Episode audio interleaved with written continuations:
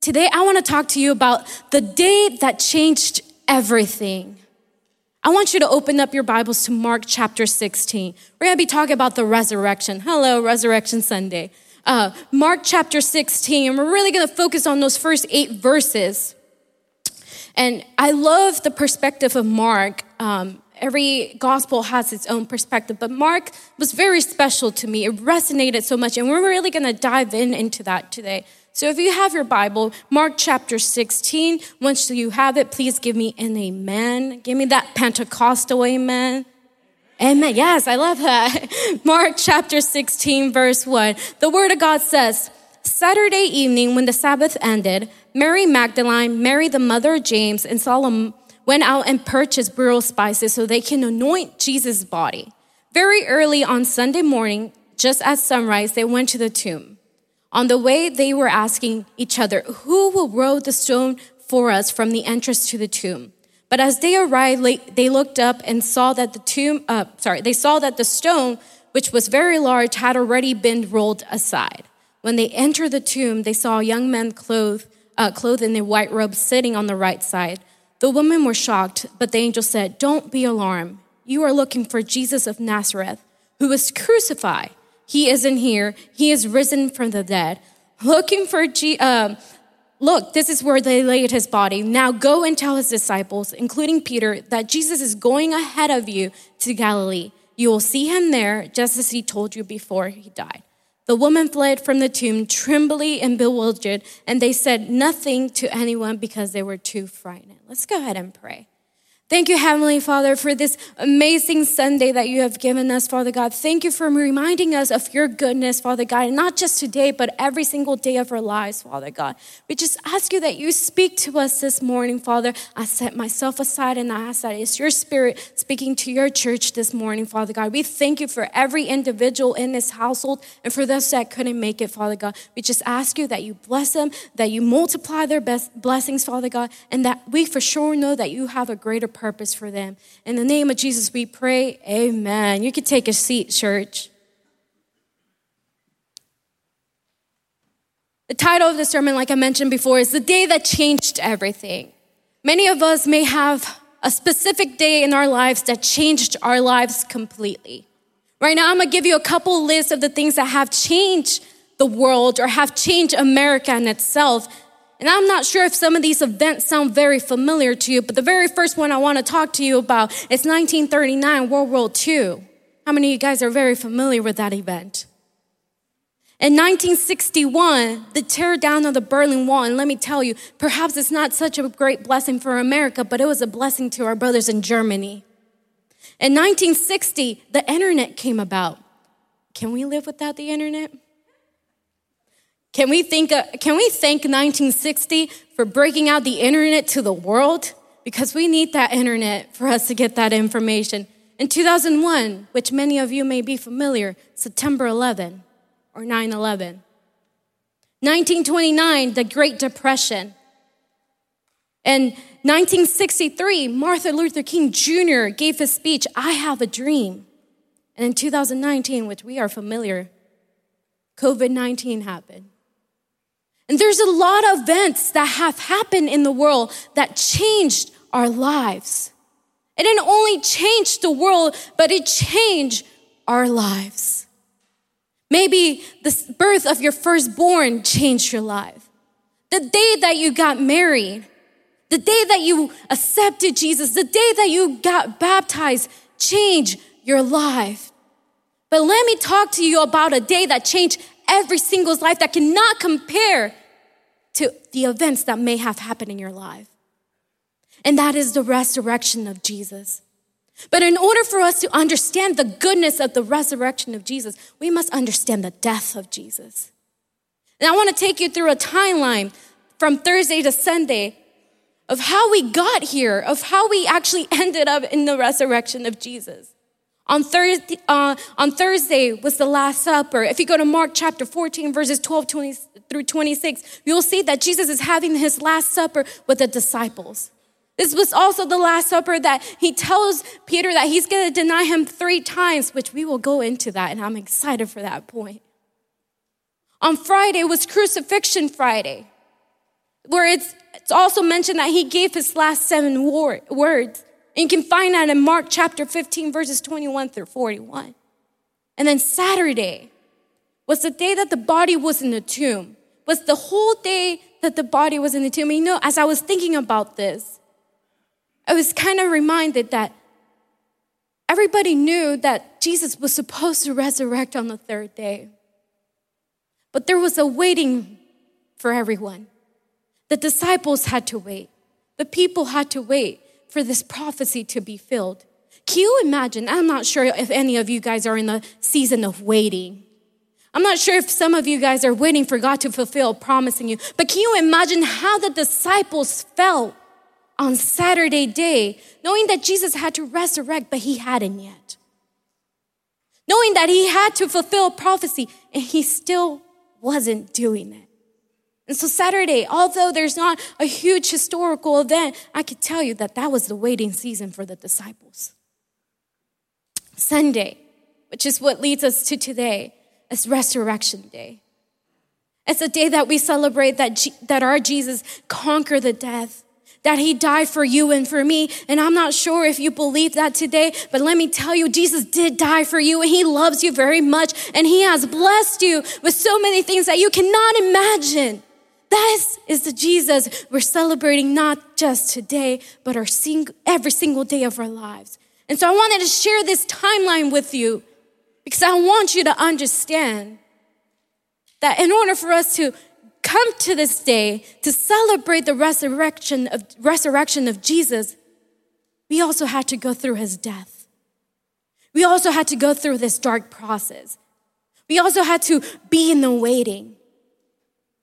But you know what's so good about this? Is that perhaps you may be in the waiting in, in your spiritual journey with Jesus. You may be distressed. You may be tired, but let me tell you, you will only have a breakthrough in the waiting. You only have a breakthrough in the moment that you feel like nothing is happening. Let me tell you something. The disciples didn't think anything was going to happen on that Saturday.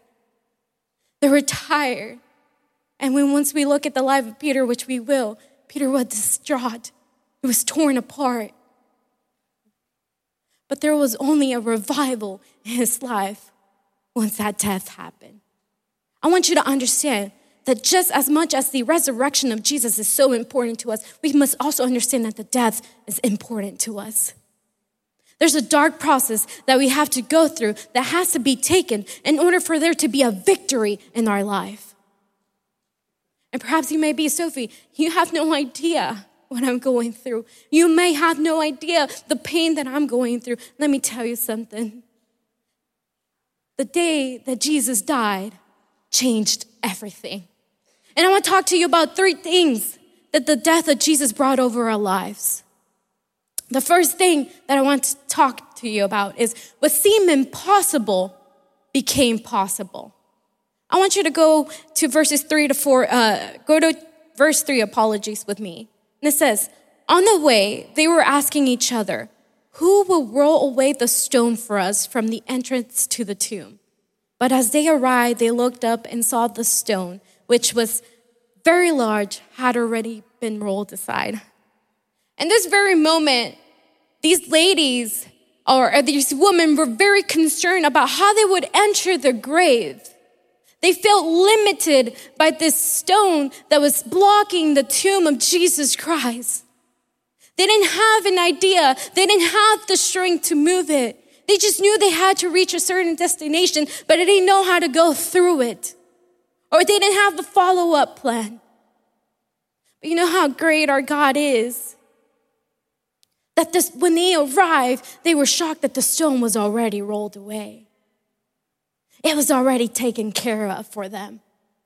And maybe there's certain situations that you have no solution to it, but let me tell you something God has already taken care of it.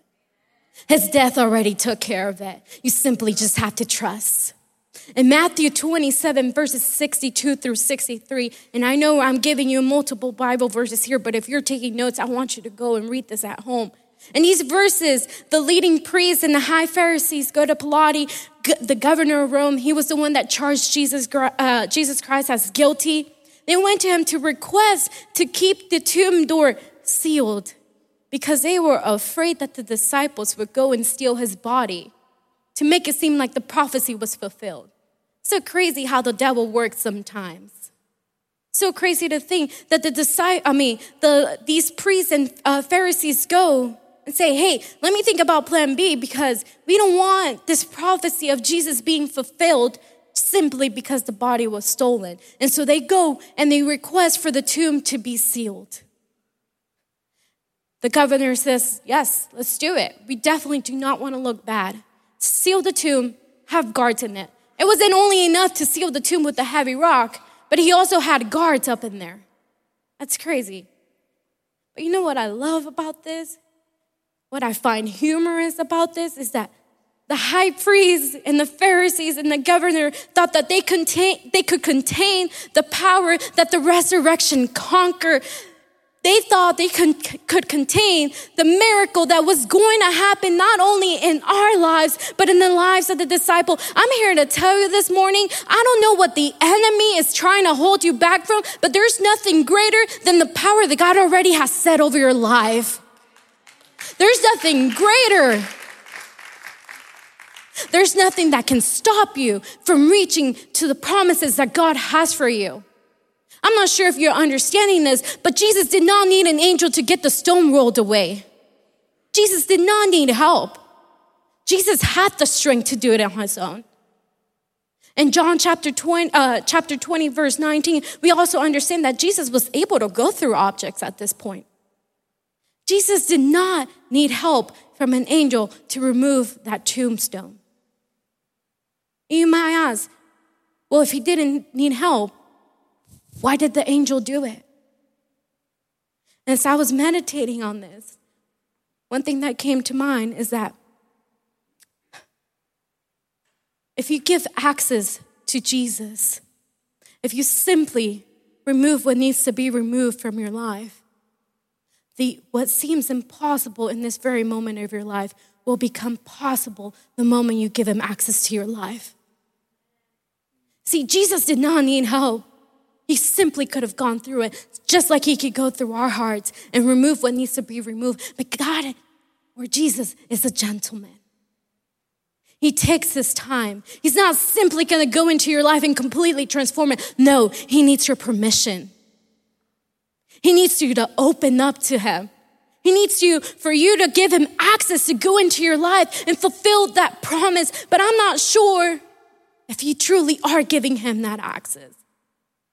See, the tomb being open really symbolizing, symbolizes that if you're willing to give him access, he will walk right through. But I don't know where you are in your spiritual journey right now. And I don't know if you truth, truthfully have given him access in your life. But what may seem impossible, impossible to us became very much possible through him. And I don't know if some of you come here broken, in need of a miracle, in need of a transformation. But I'm here to tell you that if you simply give Jesus the access to your life, if you give him access to your heart, what you have no solution to, he will have a solution for it. Because that's the Jesus we serve. His death and his victory over death brought that over us. I don't know if you're understanding this. You guys are quiet, very quiet. And I'm not sure if the word is a little too conf- confronting or you guys are actually understanding this morning. But with our God, there's nothing impossible. With our God, there's nothing greater than Him. With our God, there's just no one who can defeat him. And I think that's enough for us to give him praise and worship. I think that's uh, enough for us to raise our hands and say, Hallelujah, God, you are risen. Hallelujah, God, you are worthy. Or as the angels do it in Revelation chapter 4, holy, holy, holy is the one that was and is and yet to come that's more than enough for us to say, Thank you, Jesus. Because aside of my circumstances, aside of the limitations that I feel in my life right now, there is nothing impossible for you. We love to talk about a God who is a God of grace, a God who is about love, and it's totally fine. He is a God of love. He is a God of, you know, of mercy. But sometimes I feel like as human beings, we oversee that God is also a God of supernatural. We oversee that God is a God of supernatural. That when Jesus was here, Lazarus came back to life. That when Jesus was here, he calmed the storm. That when Jesus was here, he multiplied food. He converted water into wine. Can you name another person that could do that? Can you name another person that has the supernatural gift? And you know what's so great about this? That this supernatural God is the God that we serve. What is impossible in your life is possible through Him. What you might feel extremely down to the ground, God is saying, Here I am, take my hand. I have a solution for you. I have called you for greater victory. You're no longer broken. You are restored. You're no longer lonely. I have given you love. You're no longer sad. I have given you joy. That is the resurrecting power of Jesus Christ. And it only will happen if you give him access. It's so great to talk about Resurrection Sunday and to talk about the, how, God, how Jesus defeated death. But there is a price that we must have to pay. And this is where Romans 12 sounds a little familiar. Offer your body as a living sacrifice. Offer your body as a living sacrifice. And Jesus is the prime example of that. See, Jesus had the power to one, be born into a family that was wealthy. He decided not to. See, Jesus had the power to honestly become king, but instead, he was just a messenger, hanging out with people that didn't seem worthy enough. Jesus had the power to change that story. But he didn't. He decided to take this journey for you and for me. He decided to go through this process because of you and me. And sometimes when God puts a trial in our life, the first thing we do is run away. When God puts a, a certain difficulty in our lives, the first thing we do is say, God, why me? If I knew worshiping you was this difficult, I wouldn't have done it. That, that Romans 12 really comes to mind, saying, offer your body as a living sacrifice. If Jesus did it, why can't we do it? If Jesus loves us so much, why can't we give him at least one tenth of the love back? I'm not sure if you're having a hard time understanding this, but God loved you, that He sent His Son for you. The least that we could do is love Him back. The least that we can do is honor Him. The least that we could do is worship Him. Now, I'm not here asking for a huge revival and people getting up in their seats and running. If you want to do that, praise God, worship Him. But sometimes our worship is very different. And sometimes your worship is in the intimate. And that's good too. But whatever or however your worship looks, give it to Him. He deserves it. We are nothing without Him. Second point I wanted to bring to you is what sin destroyed, death restored it. And I know that sounds a little contradicting. You're probably saying, Sophie, I thought we were celebrating life. I thought death con- was conquered. What are you telling me that's but sin destroyed, death restored it. I thought it was the life of Jesus that restored everything. But you see, in order for us to get to the life of Jesus, we must honor his death as well. If you go to chap, I mean verses five through six, and I want you to read with me. It says, when they entered the tomb, they saw a young man clothed in their white robe, sitting on the right side. The women were shocked, but the angel said, "Don't be alarmed. You are looking for, uh, for Jesus of Nazareth who was crucified. And I want you to repeat these following sentences with me. He isn't here. He is risen from the dead. I want you to say that again. He isn't here. He is risen from the dead. Look, this is where the body, they laid his body. How many of you believe that Jesus is indeed resurrected? He's no longer in his tomb. He ascended into the heavens. Only God can do that, you guys. Only God can honestly and truthfully do that. And not only in the life of Jesus, but in your life as well. What sin destroyed, the death of Jesus restored it.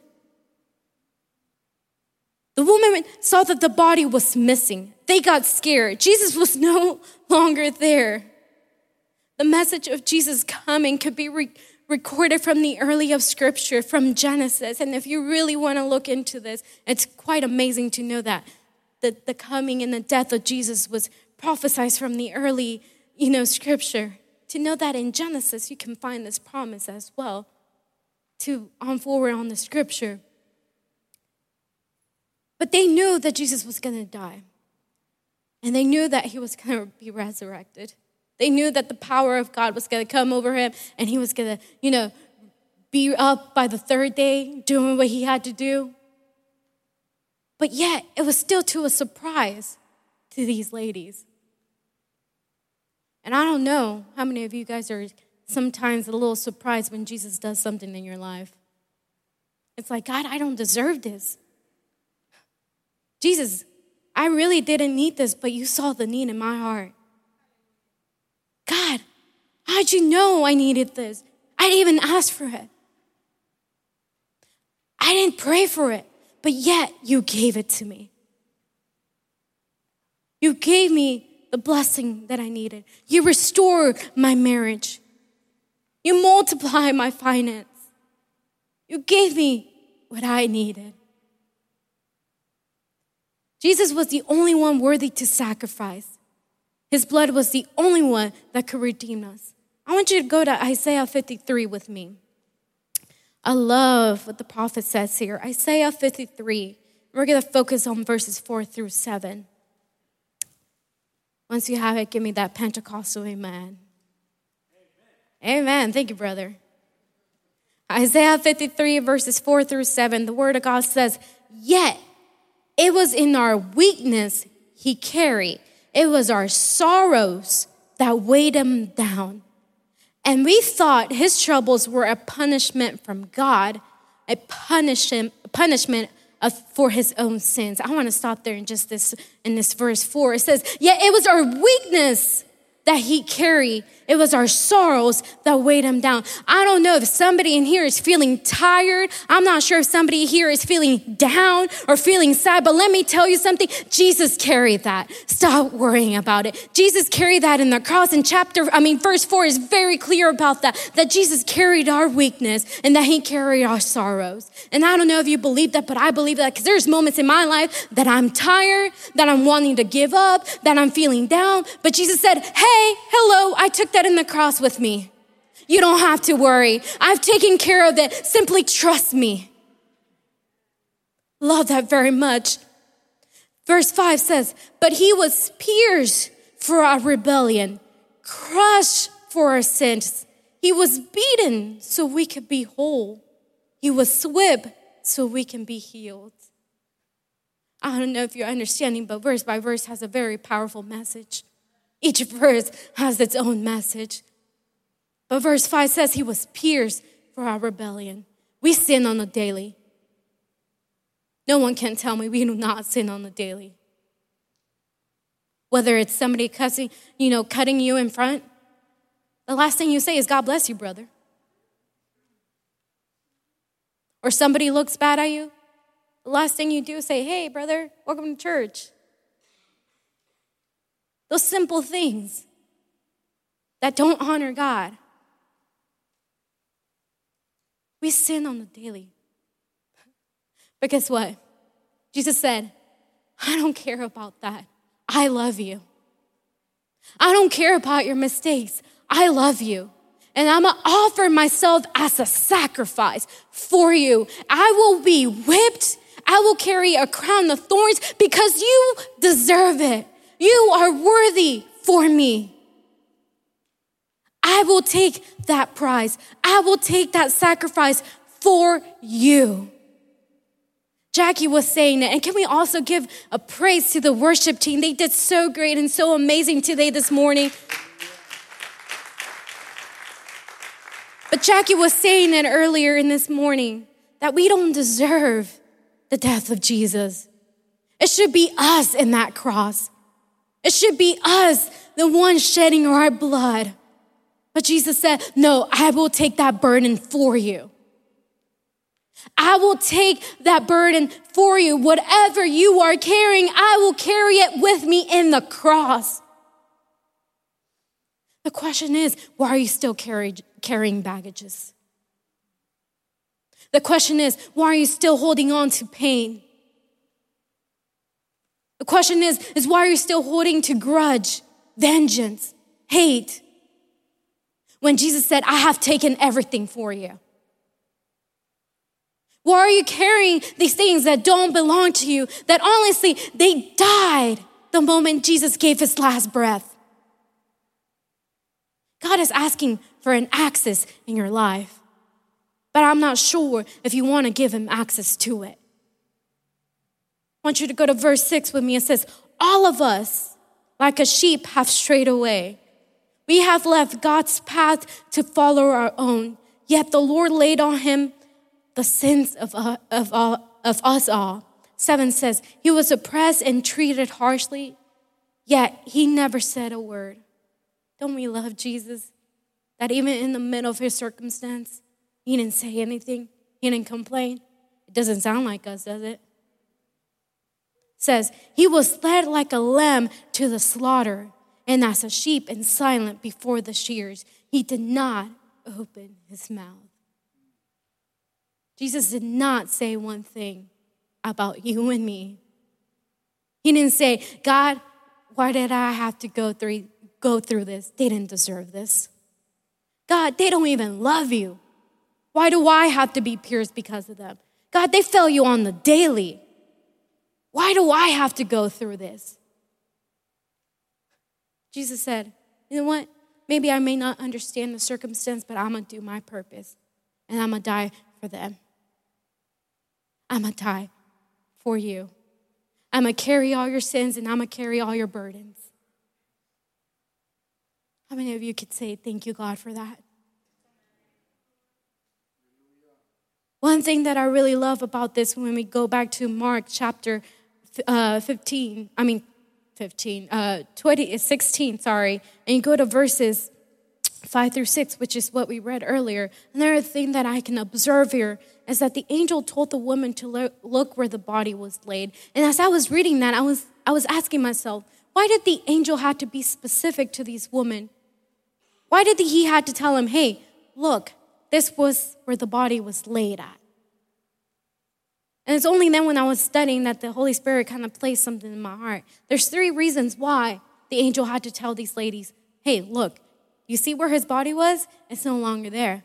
One of the reasons why he asked the, uh, the women to look where his body was laid at is when we see the place where they laid him now being empty, we see that the Father did not forsake him. See, sometimes we feel like we have been forsaken by God. We feel like the Holy Spirit is no longer around us. We feel like we are completely disconnected from Him. But let me remind you that when you look at that empty tomb, it is a reminder that God did not forsake Jesus and he has not forsaken you. He has not left you.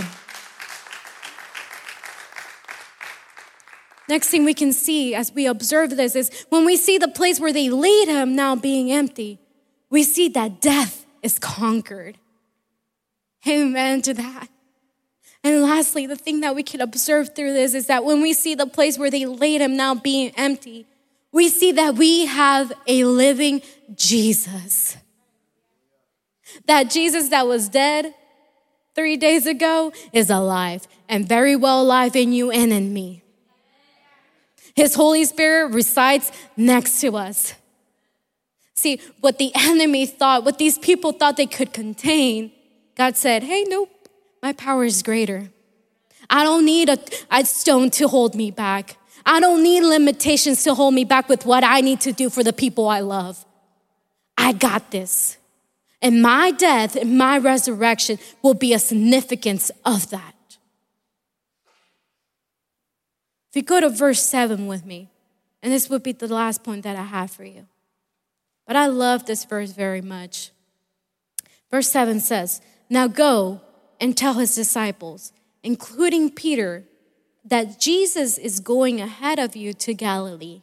You will see him there just as he told you before he died. One reason why I love this verse in particular is because in Mark, and like I said before, throughout the gospel, each story is told differently.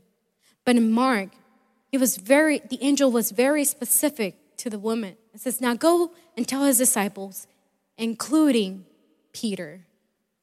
And I was wondering, why did the angel have to be very specific and call Peter by his name? If you go to the previous chapter, chapter 14, verses 27 through 31, you see that that's where Jesus predicted the denial of Peter. And do you guys remember what Peter responded to Jesus? He's like, I'm, I will never deny you. Even if they deny you, deny you, I will not reject you. Even if that requires for me to die with you, I will not deny you. Don't we love Peter, y'all? And then in that same chapter, verses 66 through 72, we see that Peter denied Jesus three times. How many of us could relate to Peter? God, if you do this, I will worship you. He does a miracle and you forget about God. God, if you multiply my finance, if you restore my marriage, if you provide the miracle in my health, I will worship you. And the moment he does that, you forget about him. See, Peter denied Jesus in the middle of his trial. Jesus was being in trial, he was being charged as guilt, guilty. And you would think the one disciple who said, I will never deny you, will be next to Jesus. You would think he would be next to him, saying, Jesus, I believe in you and I believe in the message, and whatever these people are telling you, it's a lie because I seen your work. Peter wasn't even worthy enough to be next to Jesus. He was in the courtyard. He was outside. He was in the bottom when Jesus was being tried. And when he was outside, that's when Peter denied him three times. Can you imagine how Peter felt when he found out that Jesus died and he had denied him three times? that he honestly was not next to Jesus through this difficult moment. What fills him the most has a special invitation. And I really want to talk to you about this this morning because we feel God on the daily. Peter denied Jesus three times before his death. He was not around him, he was not next to him. Instead, Peter, when he realized what he had done, he went and he started crying. And I'm pretty sure he was full of regret. He was full of shame. Like many of us in this room today. You might feel regret in your life. You might be carrying shame in your life. You might not be near Jesus like He has near to you in your difficult moments. But if something that I want to tell you this morning is that the angel called Peter by his name. The angel said, Peter, call to him. Tell him that Jesus resurrected and he's calling you by your name. No matter your mistake, no matter your past, no matter in the sin that you are living, you are worthy enough for God to call you by your name. The angel was very specific about that. Call Peter. Tell him, go to Galilee. Jesus will meet us there and other books and in the other gospels. Peter was one of the very first ones to run to the tomb and see what the woman were saying was true. And I can only imagine, because I can really relate to Peter here. I can only imagine how Peter felt, knowing that he denied Jesus, knowing that he wasn't near Jesus during this trial. But the moment he heard the good news, Jesus resurrected. Jesus is alive. That Jesus that you rejected three times, guess what? He's alive and He's here to redeem you. He's here to forgive you. He's here to give you new hope.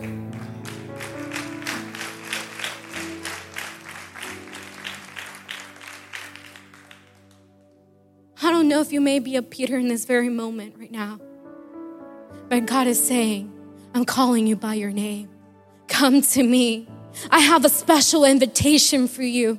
I died for you specifically. He didn't die for the perfect. He didn't die for the qualified. He died for the broken. He died for the lonely. He died for those that needed a miracle in their lives. He died for people like you and for me. And He's calling you by your name. He could have easily said, call all 11 disciples and truthfully forget what Peter had done before his death. But God, even in the, in the death of his son, he is so perfect in the details that he didn't forget about Peter. And he hasn't forgotten about you. He hasn't forgotten about you at all. You might feel apart from him. You might feel like there's shame hindering you from God. You might feel afraid. Whatever the case is that is limiting you from reaching the presence of God, let me tell you something. He's inviting you to his presence. He's calling you into his arms. You simply have to give him access. How great is our God? How good is our God? And that should be enough for us to say, Thank you, Jesus, because your resurrection was the day that changed everything.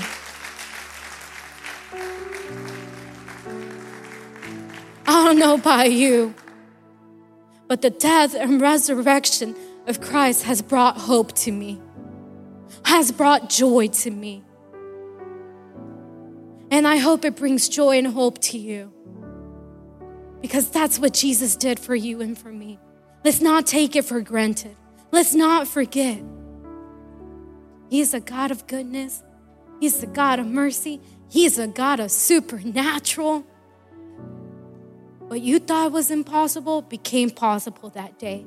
What you thought sin was destroying you, His death restored it what you feel hindered, what you felt Him the most, God has provided you a special invitation to His glory. That's what the death of Jesus resembles in our life. There's nothing more to it. And I think that's enough for us to say, Thank you, God.